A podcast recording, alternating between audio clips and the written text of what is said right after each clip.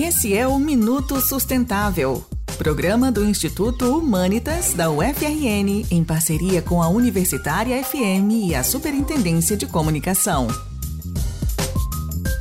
A China é hoje o país que mais emite gases de efeito estufa no planeta, perdendo inclusive para os Estados Unidos, isto é, em números absolutos. A nação com a maior população do mundo atualmente se vê dependente do carvão como a sua principal matriz energética, uma fonte de energia altamente poluente. Xi Jinping, presidente da China, afirma que a intenção é reduzir o uso de carvão gradualmente a partir de 2026. Porém, Neste momento, o país trabalha no desenvolvimento de novas usinas energéticas à base de carvão. Além disso, a China justifica que está apenas fazendo o que países ocidentais fizeram no passado em seus processos de desenvolvimento. Mas, apesar desse cenário, ainda há bons índices de mudanças para o futuro. Atualmente, eles são quem mais geram energia eólica e solar no mundo. O país também passa por um processo de reflorestamento e está se tornando mais verde que qualquer outro lugar. É importante que a China se torne um lugar cada vez mais sustentável, pois os impactos do desenvolvimento das nações afetam o mundo todo. As promessas são que,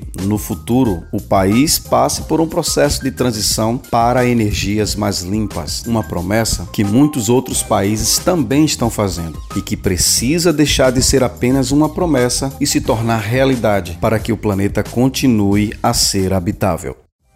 Esse foi o Minuto Sustentável, programa do Instituto Humanitas da UFRN, em parceria com a Universitária FM e a Superintendência de Comunicação.